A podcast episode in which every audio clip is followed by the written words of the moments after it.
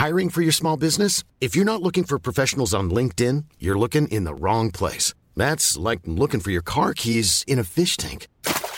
LinkedIn helps you hire professionals you can't find anywhere else, even those who aren't actively searching for a new job but might be open to the perfect role. In a given month, over 70% of LinkedIn users don't even visit other leading job sites. So start looking in the right place. With LinkedIn, you can hire professionals like a professional. Post your free job on linkedin.com slash people today.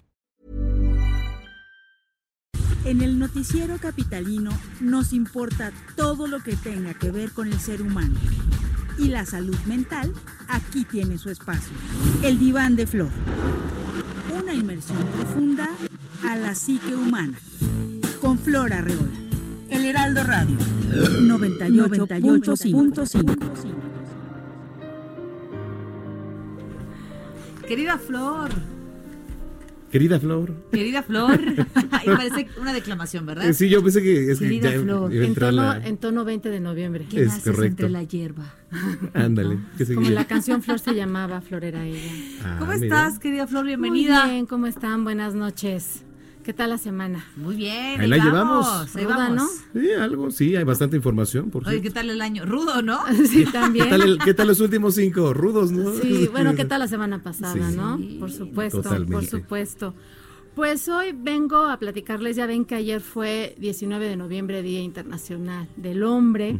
Gracias por No. la flor. ¿Nombre de qué? Con todo el cariño Me- del ahí ahí está mi foto ya en redes. Sí, no, Ya la subí, mira. qué Te bárbaro. voy a presumir. No sabes qué presumidera por las redes Es sociales. que a los hombres también hay que regalarles flores, ¿verdad? Sí, ve, mira, Claro. ahí está. Sí, sí, sí. Ay, qué hermosa foto. ¿Eh? Te ves Arro- guapísimo. Arroba Yo se la al tomé, aire. por cierto, ¿eh? Ah, Súper buena oh. foto, Brenda.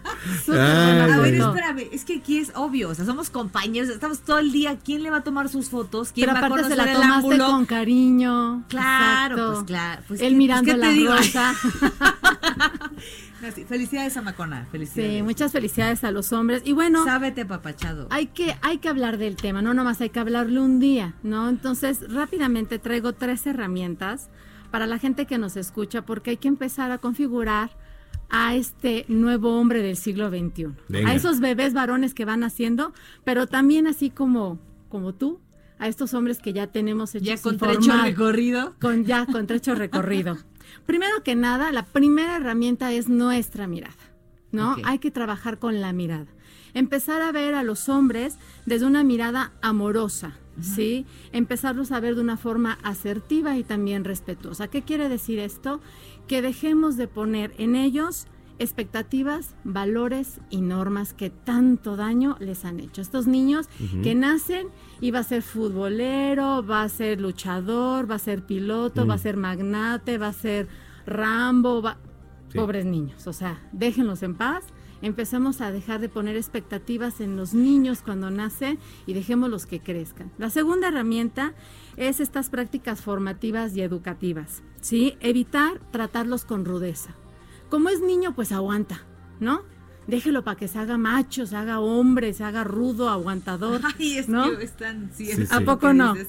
Claro. ¿no? Hablar con él de las emociones. O sea, los niños también y los hombres también No tienen derecho a decir, estoy harto, estoy cansado, estoy hasta el cocol, esto no me gusta, estoy triste, Estoy deprimido. me estoy deprimido, no sé qué hacer con mi vida, no siempre tengo que ser fuerte y tengo derecho a ser vulnerable. Entonces, déjenos por favor que hablen de sus emociones y que sobre todo en la familia y en la educación enseñemos a la gente a controlar estas emociones desde la gestión asertiva. O sea, es, o sea, sí enójate y enójate bien. ¿Y por qué te enojas? O sea, trabajar con las emociones que no siempre lo hacemos, ¿no? Justamente ayer hacíamos este comentario, eh, como a las mujeres a veces se nos condonan ciertas cosas, ay, se quedó sin trabajo, pobrecita, Ajá. Hay que ayudarla, ¿no? Sí. Pero es distinto cuando un hombre se queda sin trabajo, Ajá. ¿no? Eh, eh, tiene eh, una etiqueta muy distinta. El hombre tiene la etiqueta de, de- de proveer siempre, ¿no? Sí, pues tiene que Y- y, echarle, a cuando ver, no ¿dónde es la así, consigues? cuando una mujer no puede hacerlo, Sí. bueno, pues entiende, pues está, es chava.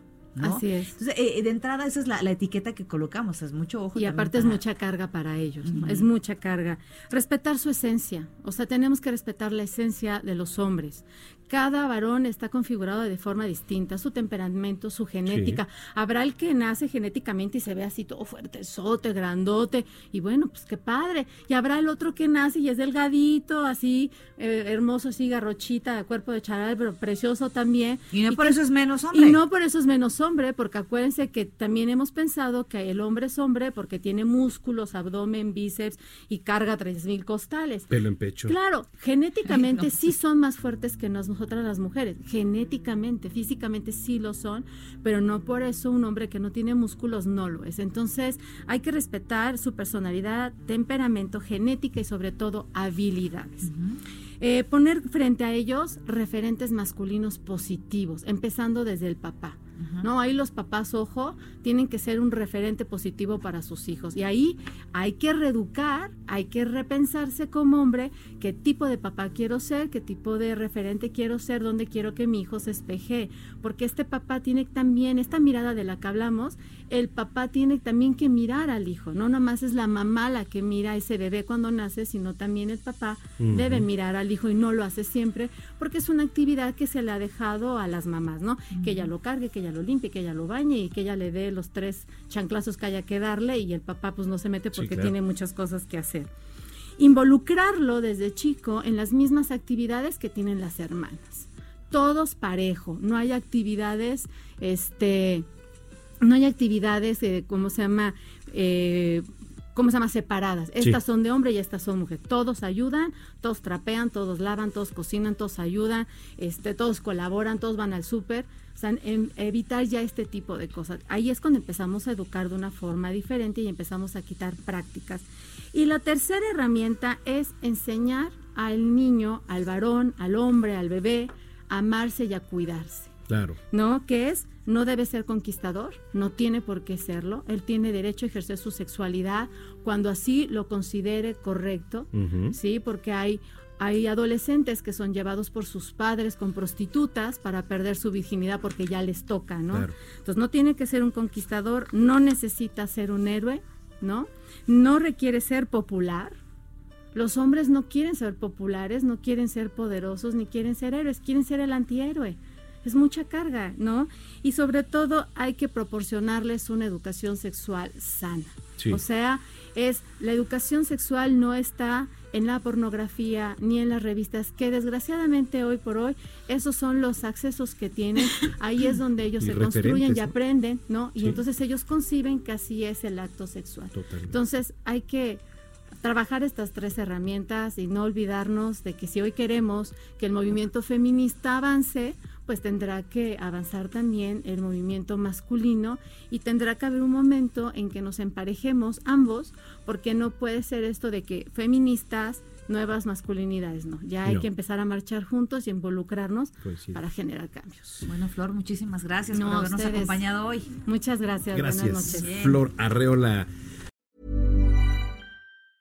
If you thought the only way to get a more defined jawline with natural looking results was through surgery, think again. Juvederm Volux XC is a non surgical injectable gel filler that improves moderate to severe loss of jawline definition and can help you achieve natural looking results with little downtime. Even better, this improved definition lasts up to one year with optimal treatment. No maintenance required. Improve jawline definition for a smooth, sculpted look with Juvederm Volux XC. For important safety information and to find a licensed specialist, visit juvederm.com. That's J U V E D E R M.com. Not for people with severe allergic reactions, allergies to lidocaine, or the proteins used in Juvederm. Common side effects include injection site redness, swelling, pain, tenderness, firmness, lumps, bumps, bruising, discoloration, or itching. There's a risk of unintentional injection into a blood vessel, which can cause vision abnormalities, blindness, stroke, temporary scabs, or scarring. Talk to a licensed specialist to find out if it's right for you.